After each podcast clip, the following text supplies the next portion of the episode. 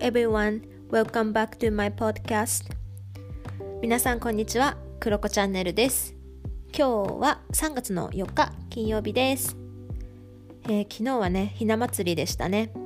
えー、お子さんがねいらっしゃる家庭とかはひな人形を出していたりなんかねチラシを食べたりとかしたのかな。あられを食べたりとか。えどうなんだろう？みんな何して過ごすんだろう？ね我が家はねさすがに私はもう大人なのでひな人形を飾ってってことはないですけれども桜餅がね、えー、買ってきてあったのでそれをね食べたりして過ごしていました、えー、皆さん自分がちっちゃい時に使っていたひな人形ってどうされてますか？うちはですね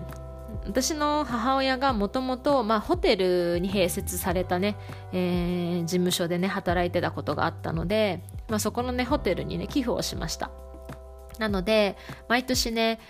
そこにねこう来るお客さんが私のひな人形をね眺めてくれるというね感じになっております。まあねこう使わなくなったものだけれどもそれがね、まあ、手手元を離れるっていうのはすごく寂しいなっていう決まったんですね、まあ、うちのね祖父母が買ってくれたものだったりしたので、まあ、なんだけどうん、なんかね地域の人たちにそうやって温かくね見守られている。でしっかり季節になったら出していただいて綺麗にしてくださってるってことだったのでなんかそれはそれでねいいとってもいいこうね渡し方をしたんじゃないかなっていうふうに思います。皆さんのねひな人形ってどこに行くんでしょうか？私ちょっと気になりますね、うん。そういえばね人吉ですね。熊本の人吉とかではひな祭りひな人形祭りみたいなのがあってまああのあるご家庭にねたくさん歴代の、えー、ひな人形が飾ってあるっていうねお祭りに行ったこともあります。なのでもしかしたら地域によってはある一箇所にね奉納するというかねそういったことされるところもあるのかもしれないですね。うん。さてさて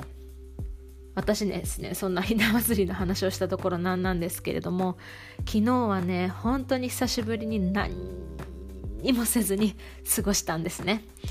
もうねどんな一日だったかというと私のねツイッターをご覧の方はね昨日私がツイートしてるので知ってるかもしれないんですけど朝ね目覚ましをかけずに起きました。まあ私ねいつもね6時ぐらいに起きるんだけど7時半ぐらいだったかな？にね日の光で目覚めてああまあそろそろ起きよっかなお腹空いたしなみたいな感じで起きて朝ごはん食べてでそれからまた2時間ホットカーペットの上でね絨毯の上で寝ましてあーってまた寝ちゃったなと思いながら起きて。でねなんかなんかなんか食べたんだよね。カップラーメンだったかな。豚骨ラーメンみたいなのがあったの。でもうめちゃめちゃ久しぶりにカップラーメンを食べましてうわーっていうジャンキーな味やなと思いながら食べました。でその後にまた2時間ぐらいも爆睡してでまた起きて、まあ、YouTube をむさぼるように見まして雑誌を読んだり本を読んだりしてああそろそろ洗濯物乾いたかなと思って洗濯物畳んで超適当な鍋を作りで夜は早々寝たっていうね、はい、そんな一日を過ごしていました。ね、なかなかこうそういう何もしない。本当にねパソコンも開かなかったんです昨日珍しく。でね本当に iPad も開かなかったな。ちょっと携帯は触ったかなぐらいですね。なのでもう本当にプチデジタルデトックスもできましてとってもとってもねこう癒されました。うん。本当にここ1ヶ月っていうのは私にとっても母にとってもバタバタしていたし、まあ、こんな時期にね母がねまさかの何て言うんですか移籍事務所を変わる何て言うの？転勤というか、まあ、そういうのがあってですね。もうそういうのもあるしなんかいろいろバタバタしちゃってですね。いたんですけれどもやっとね落ち着いて一日何もしないというね一日を過ごすことができました。まあでもね私はねやっぱりこういう何て言うのかな。なんか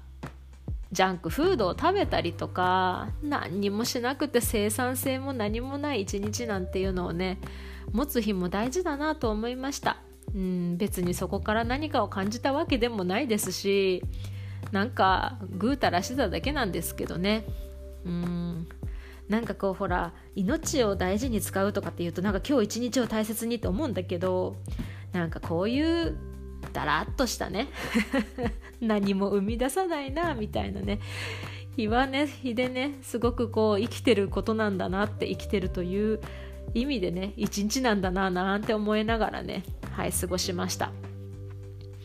私はね3月割とこうゆったりとねスケジュールをとっていたりするのでうんなんかねこう読みたかった本を読んだり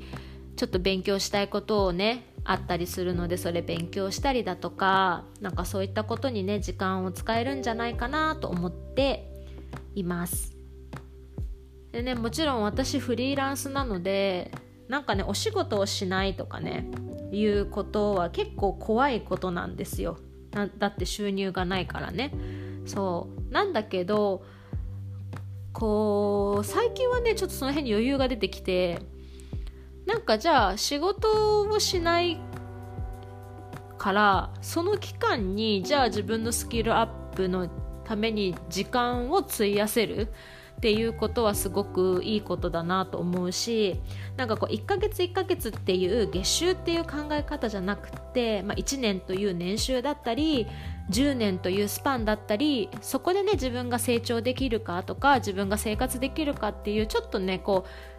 ううんこう長い目で自分の人生を捉えて、うん、成長していけるような何て言うのかなマインドセットだったりとか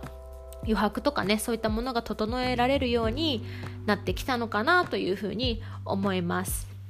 うんなんかそれはすごく自分でもね成長を感じるなと思いますね。昔はすごく焦ってあじゃあなんか今月はあんまり収入ないからこの講座もしようかなあれもしようかなこれもしようかなってね無理くりやってたところはあるんだけれども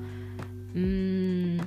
なんかこうこういうね仕事で生きていくこういう働き方で生きていくんだったらそういう考え方よりもっともっと大事な、うん、自分のキャリアの作り方とかね成長の仕方っていうのをセットアップしていかないといけないななんてね、うん、去年ぐらいからずっと思ってて、まあ、それがね今2022年の2月はね割と本当に心の余裕を持ってね ダラダラできてるという自分をね褒めてあげようかななんて思います。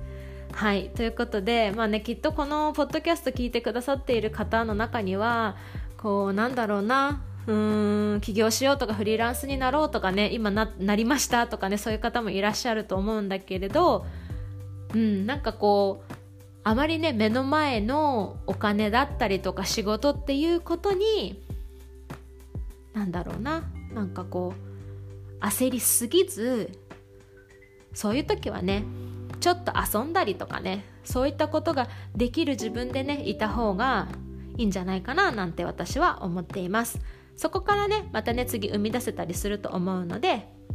大丈夫ですっていうことを今日伝えたかったですということでまなみんはそうですねあ、クロコちゃんだ。ごめん、まなみんって言っちゃった。はい、クロコちゃんはですね、ということで3月はちょっとダラダラしたり、えー、元のね、看護師時代の同期に会ったりだとか、えー、高校の時の同級生と1泊旅行に行ったりとかまあいろいろねはい。